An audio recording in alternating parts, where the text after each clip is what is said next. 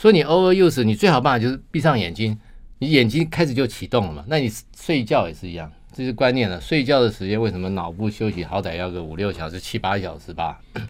网膜就是脑的一部分啊，所以你就是要睡觉休息。所以三多啊，多看远，多看绿，没事就闭眼睛，哎，听听听听赵先生节目，因为听着就可以了。有道理，对不对？嗯。第二个要什么？少，对不对？三少。第一个中近距离，因为现在大家都 overuse，少三 C 产品，大家做不到的，很难了，很难嘛，尽量少。第二个就是电视 monitor 远距离的，这个也要少，因为这个时候你你看在看电视看久，你就知道，你看电影看多，你就会累嘛，对不对？这两个要少。那那还有一个要少，少熬夜。为什么你要知道网膜的感光细胞，这都是脑部的细胞，它基本上就像我们脑袋瓜一样，要睡觉的，它必须要要 re refresh，要六七个小时以上，所以你一定要不要熬夜，你不要想说你睡饱，你至少不要熬夜。嗯好，所以这里面这个三多三少就可以让你的白内障晚一点，黄斑晚一点。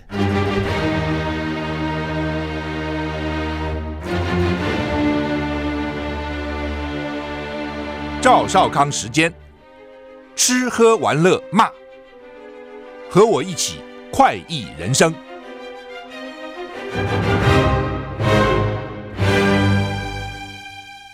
我是赵少康，欢迎你来到赵少康时间的现场。台北股市现在跌十八点哈，台北股市昨天是大涨了一百零三点，涨了零点七五个百分点，指数一三九八九，几乎要到了一万四了啊。那么现在跌十八点哈。美股涨跌互见啊，道琼小涨零点二个百分点，纳斯达克小跌零点零五个百分点，S M P 五百呢小涨零点一八个百分点，费城半导体小涨零点二四个百分点。欧股三大指数涨跌互见，英国大涨一点二三个百分点，一点二三，英国小涨零点零三个百分点，德国中跌零点五二个百分点。天气，今天十二月三号，明天十二月四号，两天东北季风影响台湾。北部、东北部及东部天气比较凉，其他的地区呢早晚凉。沿海有八到十级的强阵风啊，而且有长浪发生的几率要注意啊。温度北部温度低哈，今天北北基温度只有十七到十九度，降雨距离七十到九十。桃竹苗十六到二十度，降雨距离百分之二十到五十。中彰投十七到二十一度，云嘉南十七到二十二度，降雨距离都是百分之二十。高屏十八到二十五度，降雨距离百分之二十到百分之三十。宜兰十七到二十九度，降雨距离百分之七十；花莲十九到二十二度，台东十九到二十三度，降雨距离都是百分之三十；外岛十九到二十二度，降雨距离百分之十到百分之三十。温度真的很低啊，南部的又低了啊，要注意，要注意，要注意哈。中部都也是只有二十二十一度啊，二十一、二十二度，高频最高也只有二十五度，很少这么温度这么低的。花莲、台东最高也都是二十二、二十三度啊，所以要小心啊。特别有心血管疾病的人，现在要小心哦，因为从比较热的天气突然转冷啊，要特别注意哈。那拥抱希望传出来，我们每年都要办这个公益活动哈。今年我们合作的是切肤之爱基金会啊，切肤之爱基金会呢是在彰化的一个公益团体，他们专门为失智老人来服务。那台湾现在失智老人越来越多哈。有将近三十万了，啊，有将近三十万啊，每八十个人就有一个人失智哈。那彰化县的老人高居全国第三名，年轻人都外移了哈。那老人失智很很麻烦哦，而且失智老人其实自己本身也许还不知道，家人压力是非常大的，负担也是非常重的哈。那切肤切肤之爱啊，切肤之爱是当时这个一个牧师吧哈，他为了帮台湾那个这个病人换皮肤，把他他太太啊。自愿把皮肤割舍出来啊，所以后来他们就就成立一个叫做切肤之爱。那他们在彰化有三家纯失智的养护中心哈，那而且对彰化两千三百个警察办理认识失智症及走失协寻的这个服务哈。他们宣导了一百七十八场啊，那有一万六千三百九十二人听，去去去参加过他们的这个讲习哈。那他们呃，现在照顾超过一百个家庭在彰化里头，因为彰彰化的老人户高居全国第三，所以我们就特别就今年跟切肤之爱来活动哈。那今天要义卖，今天第一天啊，今天第一天打第一枪的啊，开第一枪的叫新和信股份有限公司 BAW 提供的专利空调气垫调压登山鞋哈，就是基本上是登山鞋啊，它但它有气垫，有五项发明。五项的发明专利哈，呃，它还没有上市，我们是独家抢先独家卖，它立刻就会上市了哈。那它是它这个 B A W 的意思就是 Best Airwalk 啊，最好的气垫走路鞋。那这双呢有专利空调气垫调压登山鞋呢，有双防水透气啊，它每个脚呢鞋底增加了六颗超硬的钢材，硬度是六十八度，可以在有水或有青苔的岩石上做最有效的止滑效果。说功能跟登山杖的尖头一样哈。大家知道爬山的时候下山最伤膝盖，所以这是个鞋子里面有可调整压力气垫哦，可以做到最好的避震减震、避震减压效果哈。也就是说，当你脚后跟落地时产生的高压力呢，鞋垫瞬间释放压力，跟汽车的安全气囊作用一样啊。不过呢，不一样的是它的气囊瞬间能够吸入饱满的气体，然后你再一次的踩，它又充气，再一次踩又充气啊。整双鞋子前后都有气囊，所以只要穿上它，就可以完全保护双脚哈，最舒适、最健康的保护哈。它的防水袜套可以单独更换，野外露营的话呢，可以拿出来单独穿在帐篷里面哈，既温暖脚，也不会弄脏帐篷。一般的防水鞋呢，只能防脚底下，不能防你脚上流下去的雨水。BAW 呢，另外设计的防水绑腿，让你脚上的雨水不会流到脚里面啊，所以双脚。干爽是非常重要的啊，脚一湿就真的很麻烦哈。那它的鞋底磨坏了、气垫坏了、防水内里坏了，都可以单独更换啊。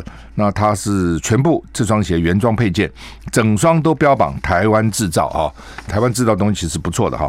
那原价一万两千八百八，义卖价一万一千五百啊，免运费啊。你有兴趣的话呢，请你打电话零四七五三三九九五。零四七五三三九九五啊，切夫兹基金会有专人服务，义工这边服务哈。再讲一次啊，零四七五三三九九五，零四脏话啊，零四七五三三九九五哈，或是啊，你也可以上中广网站 triple w 的 b c c dot com dot t w，或是中广活动专区的脸书粉丝页哈。我我有穿哦，我穿他的，我我因为我不登山了，我穿他的休闲鞋哈，非常好穿。但是我也上次我去狮头山。就新新北市那个狮头山，那个还走蛮远的路，因为我从个另外一条路了，不是一般的路，就要爬爬很陡的山，我就想赶快把它穿起来哈。那穿起来以后呢，哎，的确啊，这个它的这个 cushion 气垫的效果很好哈。我现在放我车后面。那我太太呢，买她的运动鞋哈，因为她不不信邪，她去爬七星山摔下来了，从上面摔下来，把整个脚踝扭伤哈。那呃，后来就去穿这个鞋，她说呃，感觉好很多。而且呢，以前穿的鞋比较薄，那个脚跟都觉得走路多了会痛，穿这个鞋就不会哈。I like 103, I like radio。我是赵少康，欢迎你回到赵少康时间的现场。很难得，我们今天请到非常忙碌的这个张正忠医师啊，张院长，奥斯卡眼科的院长到我们现场来。这个张院长你好，张医师。赵先生你好，各位听众朋友大家好。是，首先恭喜你，你们最近得了个奖是吧？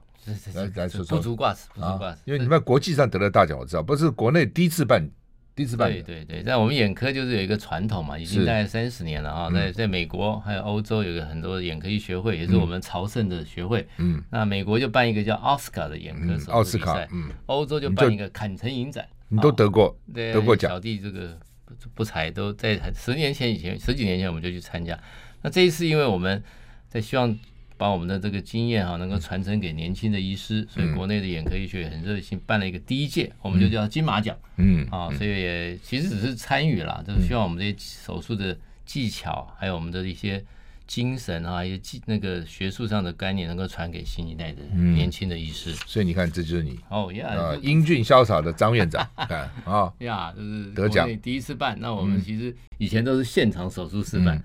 那这这边配合 COVID-19 哈，所以比较呃保守，就是大家来把录影带啊，把这个手术的精华整理出来。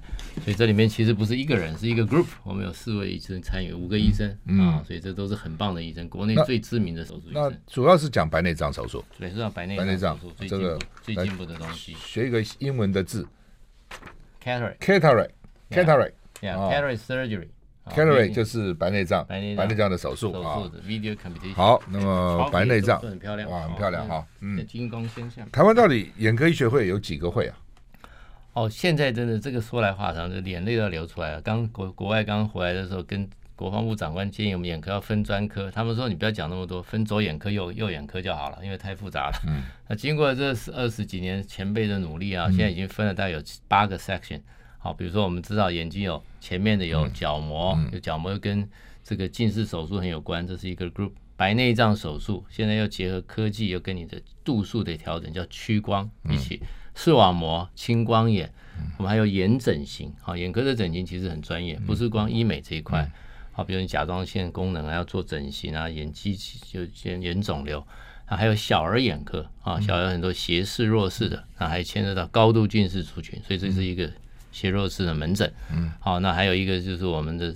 这个整形之外，还有一个就是相偏向医美的一些眼整容的关系，所以大家都有一个分科了。就有八个，基基本上现在有八个 section。嗯，嗯当时我上次好像张医师跟我讲，他那个时候得了拿到博士学位，眼科医学博士，芝加哥嘛哈，是那很不容易啊。所以什么国防部还参谋长，对对，参谋长接参谋长接机学颁一个积学奖章，哎呀，我们是军人的荣荣誉，表示这个学学问不错了哈。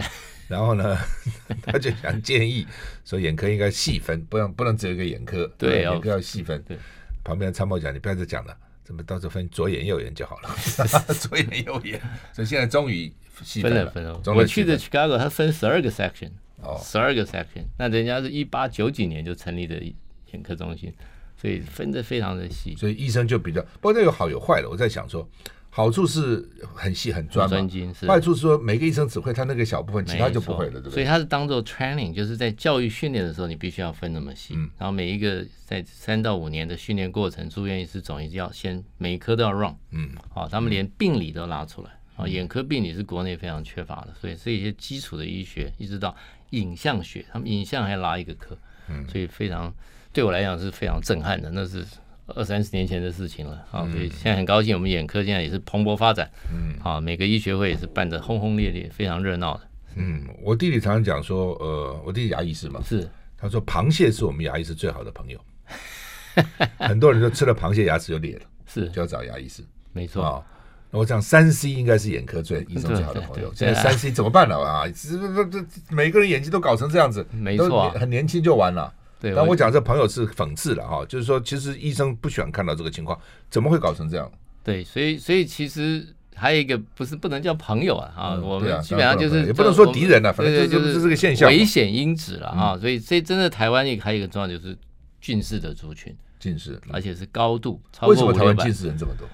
这个说来话长了，因为环境的因素。我是我们的基因吗？还是环境？也不是台湾，全亚洲啊，只要升学主义。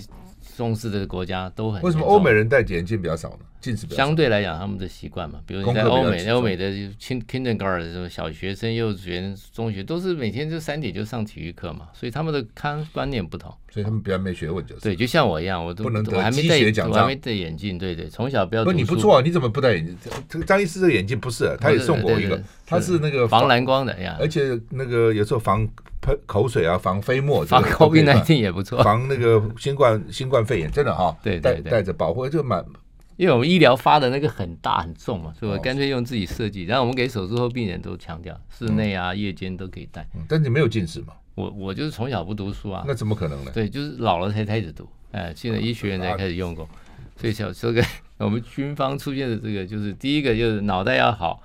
眼睛要好嘛？那现在我是眼睛好，脑子不好，所以就晚一点再发育就可以了。都好，都好哈。啊，呃，这个他是国防医学院高材生。好，是那呃，嗯，今天我们主要谈是一些新的设施设备、新的发现，对不对？眼哎，眼科进步很快，是跟那电脑有关，对不对？跟这个网络都有关系，都非常有关系。那这进入眼科真的是非常兴奋的，就是进入了三十年了，每天我都还是非常兴奋，因为新的科技一直来。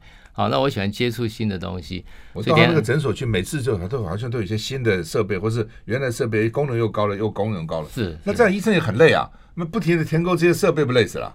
所以就是我讲要分专科嘛，那你的兴趣再厉害的人，也不可能每一个 section 都好。所以像我是比较算是多的，像什么白内障、屈光手术、视网膜。好，所以今天我们可能可以了解一下这些医学会这这几天我们国内热热闹办完，其实这里要感谢很多人啊，我们眼科第一线的医护人员很棒啊，因为 COVID-19 眼睛也是一个防护，真的是在第一线。我们在年初的时候，第一线在第一线医护人员真的是很感谢他们。其实也要感谢各位，因为我们台湾是大家都非常守规矩，该戴口罩就戴口罩，该洗手啊，这一点是我们非常傲视全球的。我们在六月份办了一个亚洲的视讯，因为大家都是 COVID-19 也不能飞了。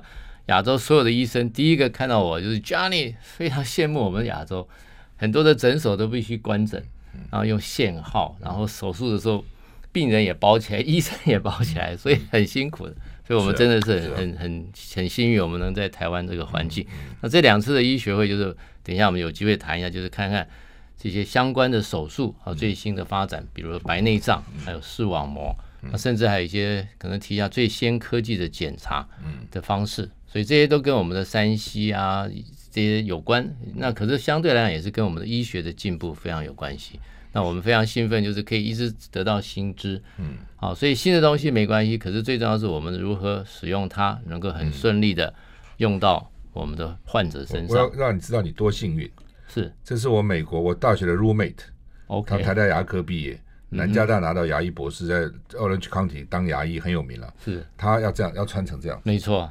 不这样他没有办法防护，因为牙医很危险嘛，非常危险。因为大家看到他要医生要穿成这样，医护人员要穿成这样，对，那你换就就是戴个眼镜，戴个口罩，就跟这个比，你看看这个光穿脱这些衣服多麻烦，而且病人也是这样检查，病人也也也要防护啊等等之类的。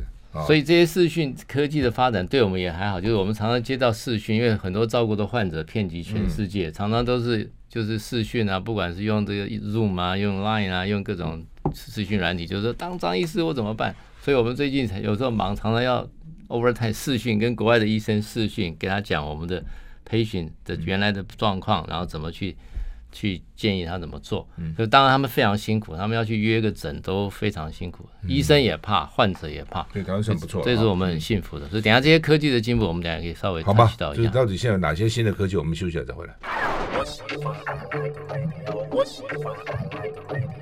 我是赵少康，欢迎你回到赵少康时间现场。我们现在访问的是奥斯卡眼科医院的院长啊，呃，眼科专家张正中张医师哈。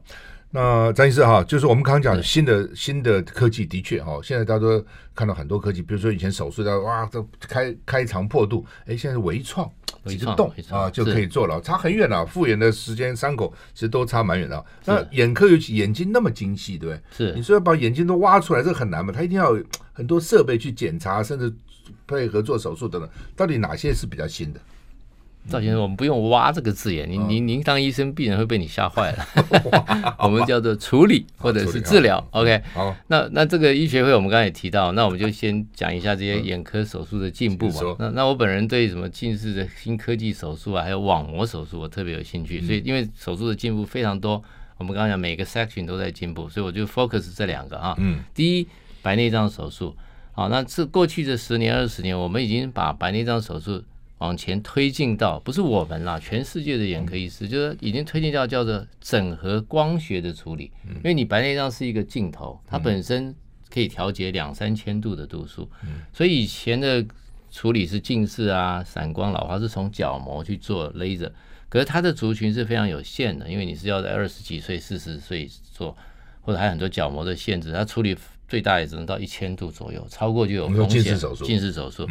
那问题是，这个族群的人现在其实都遇到了，到了四五十岁，他白内障又来了，那你还是要做一次嘛？所以他年轻的做了近视手术，对。现在到四五十岁，白内障来了，来又要做，又要做白内障手术。那这个就像 baby boomer 一样，现在我们现在手上已经非常多了，尤其做那个传统什么 RK 切割那个，现在就变成我们比较 trouble 的问题了。哦，所以白内障一直 push 就是我们叫做晶体，就是白内障是水晶体，我们叫做晶体或白内障屈光手术，就是你做的时候一起把你光学解决掉。嗯，这是这过去十几年眼科界的努力。所以刚刚讲到手术了，各位可以想象，如果我们要做一个手术者，传统上我们刚进眼科三十年前，拿个刀嘛，你刚刚挖切，就唰一挤，然后缝几针，然后呢，水晶体那时候没有，就戴一个厚眼镜。那我刚进眼科一两年，哎，人工水晶体突破性发展，你还要装个晶片，那晶片因为很大很硬啊，所以伤口就很大嘛。那你不不开还好，一开从光学角度来就造成严重的散光。啊，度数也不准，就会造成很严重的近视或远视，啊，老花都来了。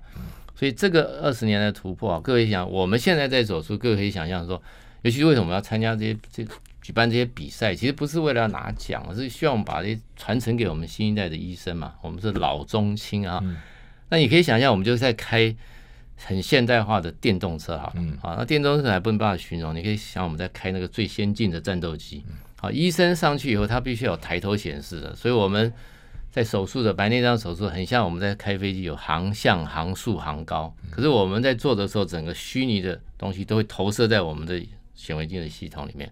那这次医学会很新、很很很棒的，就是不管是视网膜还有白内障手术。在过去两三年，全世界的科技都集中在用 3D 的科技了。3D 啊，下一次可能是 VR。那这 3D 对我们来讲啊，刚开始它的版本还不好，可是今年我们就开始在发表、在讨论。第一个现象，医生在做手术就会这种感觉，哇，就哇，因为你的东西以前显微镜已经放大三五十倍，现在是它比它再放五十倍。哦，哇，所以你看的东西非常的清晰啊。不，前提是像我这样脑子不好、眼睛好的人比较好。因为你眼睛如果有视差的人，你当然就就会晕了，你知道？所以医生先晕了，医生先晕了。所以我们常常跟着年轻医生，你现在赶快要训练一下。那我们这医学会有这个三 D 演讲，说你会吐的人就就从这个门，你大概不适合往下发展。哦，有人会吐。对，那这个三 D 以后，而且把所有的高科技的资讯投影在我们的上面，好，所以我们叫做数位化的影像系统。所以你可以想象他。开刀的时候不是光看一个手术的画面，他必须要懂得参数。各位可以想象比较简单一点，大家不开战斗机，你可以想象新型的车辆都有抬头显示器，包括速度啊什么或者是警告标志都很清楚的。所以这个时候我们如果有这个系统，然后更进步就是牵涉到导航系统了，因为我们要调光学，你要调近视、散光、老花，说起来简单啊，可是你人体千变万化的，而且瞬间还会改变。所以手术前的检查非常精密。那你这些资料，当你病人不要光讲说你是在手术中还是手术前，你光一个病人坐起来和躺下去的，其实我们的光学都改变了，包括我们眼睛的转动。所以这时候就是我们叫做数位化的导航系统。好，所以它不是光看航速、航向、航高，还有我们投影一下，你可以想象那个高科技的影片里面，不是要那个抬头显示里面叮叮叮叮，还有一些 坐坐标啊、轴全部都投影出来。好，所以这对我们非常兴奋。当然，训练是要很花时间，可是装备可能要花很多费用啊。可是这个对我们来讲非常 exciting 啊！啊，就是基本上不管是我们或是下一代的医生，可以提供给患者更优质的服务，就可以达到我们叫做白内障晶体屈光手术。因为我们不是光做白内障，而且要把度数调得更精准。我们不敢说完美嘛，所以我们现在眼科界已经 push 到说。只要你有光学上的异常，我们基本上就可以用科技帮你去调整。当然，这回头还是牵涉到每一位患者的需求，所以这个手术前的卫教讨论非常重要。所以这个手术已经发展到三 D 影像系统、导航系统，然后最最刺激的还有一个叫主动防护系统。你知道做手术都有风险嘛？我们常常跟患者讲，你你你没有必要不需要做手术，就不做。你视视力很好，你牙齿还可以咬，不用换啊，对不对？所以。还可以够，可是当你视力差，而且诊断是正确，确定是白内障、老花合并啊，或者近视合并，那你没有别的问题，很重要，你没有青光眼，也没有黄斑问题的时候，视力越来越差，而且生活开始干扰了，严重干扰，这时候跑不掉要做。那既然要做，这些科技都在那个地方，所以在手术中都有风险。那我们眼科医师有一个原罪哈。这是别别科医师没办法想象，因为大家都讲，哎呀，你们手术好快好简单啊，健保少付一点 啊，钱这么贵啊，或前一阵子炒胃财。其实各位不懂，我们眼科医师有个原罪啊，就像你开车或飞机，你容易撞山，因为我们的水晶体就像那个水果一样，它有皮肉果核。那我们的整个手术过程发展几十年，是要把这个皮打开，肉果和掏干，掏干净，然后放一个很高科技晶片。问题就来了，这后面那个皮哈、就我们叫后囊。它的厚度是三到五个 micron，三到五个 micron，对不起啊，你你你是显微镜要放很大，你才可以看到它的波动。所以现在最先进的主动防撞系统是已经可以高科技监控你的后囊的变化，同时用很多三 D 的影像在监控。当你后囊起变化的时候，它的反应会比你人还快，就像我们汽车一样。你看现在尤其欧洲车，你现在防撞系统，你你还来不及反应，或者突然有个人冲出来，它可以哔，它就可以刹住。所以这一次我们看到这科技。哇所以有些医生不服气，就用自己的影片跟那个新的仪器比赛呢，放慢动作。哎呦，好像我们真的是没办法反应快。对，当然这东西一直会进步。嗯，好吧，我们我们讲，比如以前的白内障，就比如我觉得讲，今年做手术做手术跟去年前年就有不同吗？对，这个科技一直在进步，可是基本的概念是一样嘛。对，我们还是要把它处理好，度数弄好。只是说因为配合了不光是手术区，因为这是材料科学也在进步嘛，所以现在前一阵健保在讲自费，眼科很闷啊。第一个是被打的，说你看你们自费这么多暴力啊，所以眼科医师也反弹。其实不是，因为科技 push 到那个程度了，你散光五十度跟不上，所以跟不也不能说它跟不上，总是费用不够嘛。对，所以所以这里面啊，就是要要 compromise，就是大家妥协。可是不是每个的病人都需要这样做嘛，所以我说术前的。坐下来，我们叫 chair time。台湾现在最缺乏的还有一点就是资讯不对等，所以我们任何一个患者坐下来，其实要把他的资料好好的整理好，跟他资讯对等以后，然后个体的把你的需求了解，这样才做一个很好的设定，才可以结合这些高科技。比如说以前做白内障，但是我们很多亲友都做了哈，做完以后的时候有近视老化都可以一次解决，就这这几年都可以这样了嘛，尽量都可以调到调的。那他说过一段时间又度数又变化，这时候怎么办？对，这就是我讲的，就是你你你不管是材料科学好，或你手术过程啊，如何把它做好，而且你要长期要把它照顾好，这也是我们一个很重要的课题。那你做好这件事，我刚刚讲这些科技只是在一块嘛，就是那个 puzzle 一个很重要的环节，比如像一个披萨，它要成功有十二个 pizza puzzle 十二块，你这是很重要的一块，那这一块一直在进步，所以这一点就是这次这次医学会啊，全世界我们看到了。是那白内障，如果他以后过了几年，他度数变化的时候怎么办？可以再动手术吗？可以啊，可是基本上现在的科技，基本上我们第一时间下去，你的度数不太会变了。对，那以前会变的人怎么办呢？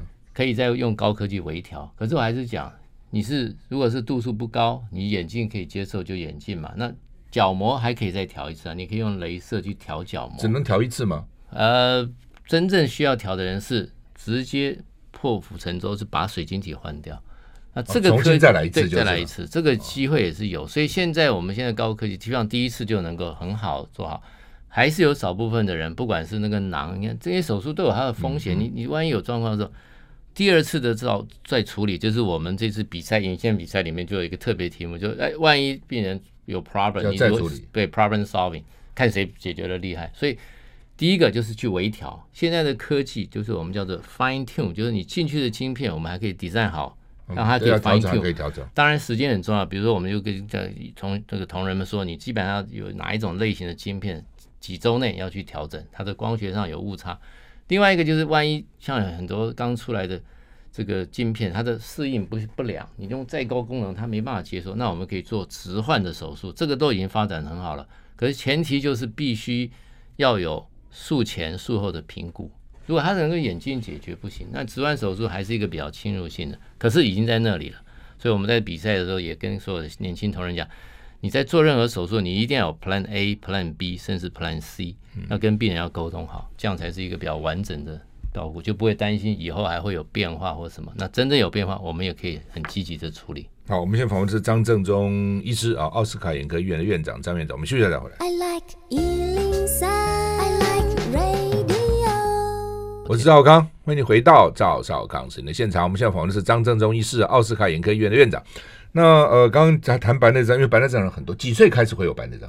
现在就是好问题，因为高度近视族群增加以后，现在我们以前是五六十降到五六十，现在四五十，现在连三十出头都白内障。但前提是他有高度近视，所以白内障跟高度近视有关，很有关系。所以我们最后再讲，给一些口诀吧，嗯嗯、看大家怎么办呢、啊？好，那白内障，另外以前很头痛的是那个黄斑部，听说得了黄斑部病人就完了，真的是这样吗？呃，这个看什么样的问题啊？那我们刚刚讲白内障就是镜头，啊，近视雷射是角膜，也是镜头的护镜。那我们的水晶体是可以调节镜头的这个很重要的一个晶晶晶体。那我们讲到后面的底片，就像照相机的底片，你光线聚聚聚焦的那个点叫黄斑部。每次病人来说，哎呀，我黄斑部哭着到门诊，我说来模型验，请问黄斑部在哪？百分之八十指不出来。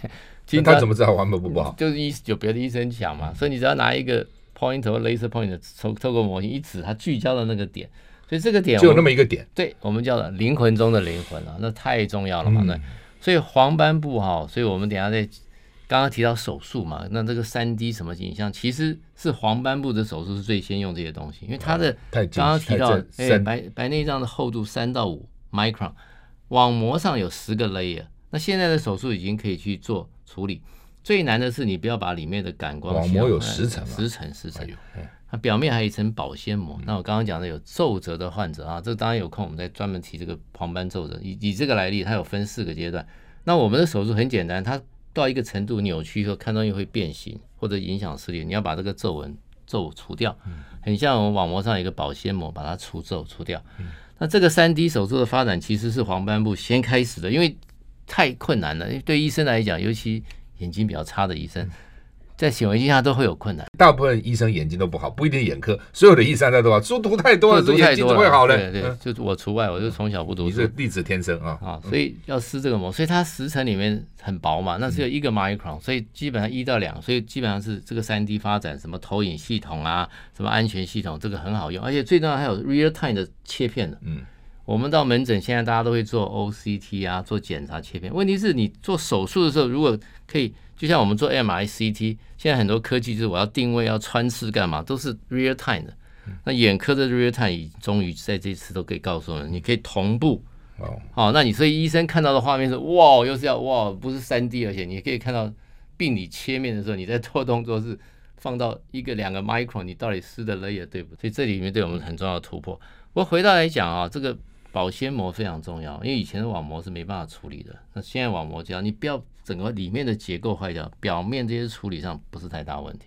那这次医学会有提到，万一你是破个洞，网膜边边会破洞，会网膜玻璃。对，以前我们有提到，黄斑也会破洞，就是皱到最严重，它会破个洞。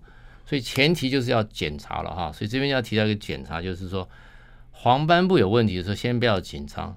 有些人是搞不清楚就哭哭啼啼的，呃，我黄我有黄斑，其实不是，每个人都有黄斑，您不要有黄斑病变啊，或者是不要有退化性的开始，你要早点知道。那黄斑部可以分十层，可以从表面一直到底层，每一层都可能会出问题的。它下面还隔了一个哈叫水银细胞，就你可以想黄斑网膜就像一个照相机或者一个镜片好了，一个镜子，镜子你把它打破，后面有一层水银的。眼睛的设计一模一样，后面有一层色素细胞，是从眼睛来的了。对，那往那个水银细胞后面还有真正的重要的东西，叫做脉络膜，很重要的血管循环系统。因为整个照相的时候，它是为了要散热，而且新陈代谢，让这个感光细胞很累的，每天这样照几千万次、几亿次的影像，哎，所以你每天很累的，所以所以基本上这个散热系统很重要。所以常常网膜如果是深部的话，第一个就是水银细胞出问题了，它的隔绝系统有问题。那一漏掉以后，后面的血管就往前长，那就是我们叫做黄斑部新生血管。最怕这，这跟刚刚讲的表面皱褶完全两码的事情。所以一定要先做鉴别诊断，不要说哎呀我黄斑不好就要去注射药。他怎么知道黄斑好不好？就是做检查，对不对？所以要医生来判断。那自我检查很简单，第一一定要遮一眼。很多人拖到很严重，哎呦。怎么我这眼看不到，我已经扭曲很厉害了。原来它是一个眼，一个一个是叫 M square chart，对，看那个图有没有扭曲嘛？那是最基本的。不是我们平常看个东西扭曲也不行，直线变歪了。扭曲很多原因，你光学上啊，你有白内障，可是黄斑的扭曲它很特别，所以我们常常如果有会发个功课让你去做。这也只是一个项目，自我监控的项目之一。所以黄斑的检查刚刚提到，现在有最高的科技。嗯黄斑检查一定要牵涉到全网膜一起检查，因为你要了解它只是灵魂中的灵魂，你这个网膜整个要一起检查。它这样，它那个图是像这样子啦，对，一个一个，然后你看有没有扭曲，用个眼再一眼看，如果是还是直直都没问题，如果说扭曲就有。对，这网络上都有，大家有兴趣一上 Google 网络很多这种图，你可以自我测试一下。那当然要分远、中、近距离。啊，那这个最重要是，如果你有怀疑，你最重要要找眼科，因为我刚刚讲的。三 D 检查断层，把你每一层十层都切开来，血管都切开来。那现在色素上面切开来看，设备这么先进，这么昂贵，眼科医生都有吗？呃，慢慢进步吧。我相信只要医学中心或者是转网膜科医师，都会有这些断层的影像。OK。那现在最帅的是这些，这次医学有特这个科技已经结合了各种波长，还可以用红外线，就像你去看，像有些可见光，我们医生判断有的红外线一打开来，你就像夜，就像美军作战一样，夜视镜。很多坏蛋小偷，你可以先看到，比如像我刚刚讲脉络膜血管，一般传统照相 不是很清楚，这个用医用红外夜视一看就好清楚。另外一个更棒的就是我刚刚讲到医疗资讯对的，常常患者说我飞蚊怎么办？怎么办？很 worry 嘛。那我们医生给他讲，你没问题。所以现在这个新科技，我可以动态性的把你的蚊子都可以抓出来，让让你看。那我分析给你听，百分之九十九十五没关系，这是退化性玻璃体混浊，不威胁的，我们叫做开玩笑叫好蚊子。可以观察，三到五趴是中奖了，你网膜破了、出血了，你有糖尿病不好好照顾，眼中风、出血了，看到叫坏蚊子，啊，赶快帮你做什么破洞，赶快补起来。哎，黄斑有问题，赶快治疗。所以又牵涉到最先进的药物。如果你是深层的新生血管，你就有最先进的药物在那边了。因为这是人类的很棒的发展。以前十几年前就等着完蛋了，失明。现在这些新的药物，如果早期介入，那健保也非常棒。几乎要包山包海了。以前是一个疾病，现在是高度近视、糖尿病、眼中风，或者是老年性什么肝性、湿性，这些全部都纳入健保给付。当然很严格啦，因为必须要申请嘛，要附接结果。所以这些的药物的进步，黄斑手术的进步，让我们这个族群的人都大大的提升他的失明的比例，啊，而且他的生活品质可以很好。嗯，可是前提就是必须早一点。Everything 就要早，什么事都要早了啊！对，早癌症也是早早期都有机会，晚期都很麻烦。是好，我们现在访问的是奥斯卡眼科的院长哈，呃，张正宗张院长、张博士、张医师，我们休息一下回来。是。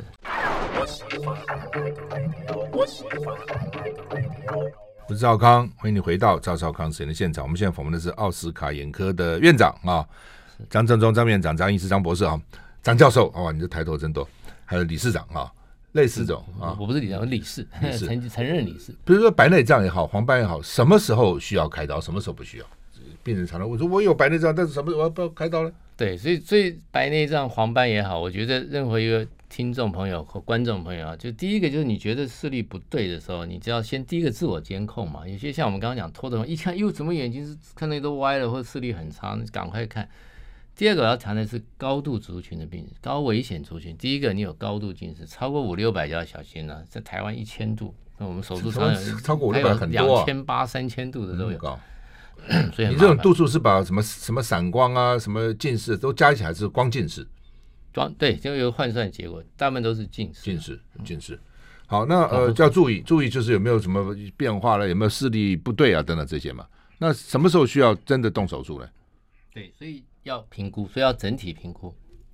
白内障是镜头，网膜是底片，所以一定要在手术决定前全套性的做个检查，确定你的问题在哪里，才来做手术的决定。觉得要回到最基本的就是我们如何保健。嗯，今天需要能够给观众或听众朋友一个卫教 最简单的讯息哈。当我们的太多东西了，白内障手术、黄斑、高科技的检查，主观的、客观的，对不起，最重要的就是。两个口诀，好，我们提到啊，如果它各种因素都很危险嘛，可是最危险的第一个，你有高度近视，嗯，第二个大家都一样，三 C 产品过度使用，那更不要讲你是高危险，你有糖尿病、高血压，啊，你有这些全身性疾病的，那你更要小心网膜嘛，哈，所以给大家一个口号：第一，三多三少，嗯，你绝对做不到的，嗯，大家都做不到。第一多什么？多看远，啊。多看绿，远就是我们眼睛是最放松的段数，绿是光谱上是最综合的，对我们人类可见光是最舒服的。那多什么呢？多闭眼，哦，这很简单的概念啊，因为大家都是 overuse，你知道，你就即使现在各位观观众朋友听众们，你闭闭三十秒也好，你知道，你就闭一下，你的眼睛里面有太多的光化学变化在产生，因为我们人类的设计它有使用有限，那你每次照相的时候，它里面有产生。叫 million second 百万分之一秒钟，它有快速的光转换成化学能。那这里面我们牵扯感光细胞里面的各种光学色素，什么 rhodopsin、opsin，很复杂。可是最好的办法，它有一个 bleach，就是它会啪一照光漂白以后，我刚刚讲了脉络膜的血液供应量马上就会启动一个清道夫的机制。所以你看我们眼科为什么要吃什么叶黄素啦，吃抗氧化，这做了很多研究。正常饮食都够，就最重要，它就要把你的一些氧化的这些代谢物、有毒的东西把它代谢掉。所以你 overuse，你最好办法就是闭上眼睛，你眼睛开始就启动了嘛。那你睡觉也是一样，这是观念了。睡觉的时间为什么脑部休息好歹要个五六小时、七八小时吧？网膜就是脑的一部分啊，所以你就是要睡觉休息。所以三多啊，多看远，多看绿，没事就闭眼睛，哎，听听听听赵先生节目，用听着就可以了，有道理，对不对？嗯。第二个要什么？少，对不对？三少。第一个中近距离，因为现在大家都 overuse，少三 C 产品，大家做不到的，很难了，很难嘛，尽量少。第二个就是电视 monitor 远距离的，这个也要少，因为这个时候你你看在看电视看久，你就知道，你看电影看多，你就会累嘛，对不对？这两个要少。那那还有一个要少，少熬夜。为什么你要知道网膜的感光细胞，这都是脑部的细胞，它基本上就像我们脑袋瓜一样，要睡觉的，它必须要要 re refresh，要六七个小时以上，所以你一定要不要熬夜，你不要想说你睡饱，你至少不要熬夜。好，所以这里面这个三多三早就可以让你的白内障晚一点，黄斑晚一点。那最后一点叫做一早一晚不二法则，你山西产品丢不掉的哈，就建议你早上起来一小时，晚上睡觉前一小时。绝对不要不二，不要碰两件事情。第一，有萤幕的东西都不要碰。第二个呢，小字书报、暗民崩的东西不要看。这件这两个小时你绝对可以做得到，一早一晚，好吧？不二法则，一早一晚不二，就两个小时不要，前后各一小时了。对，赶快改变你的习惯，救救你的黄斑部，因为这个都是使用年限有限。非常谢谢张忠医生给我们这么好的这个卫教跟一些科学新知，谢谢谢谢谢谢谢谢谢张医生，好，谢谢大家。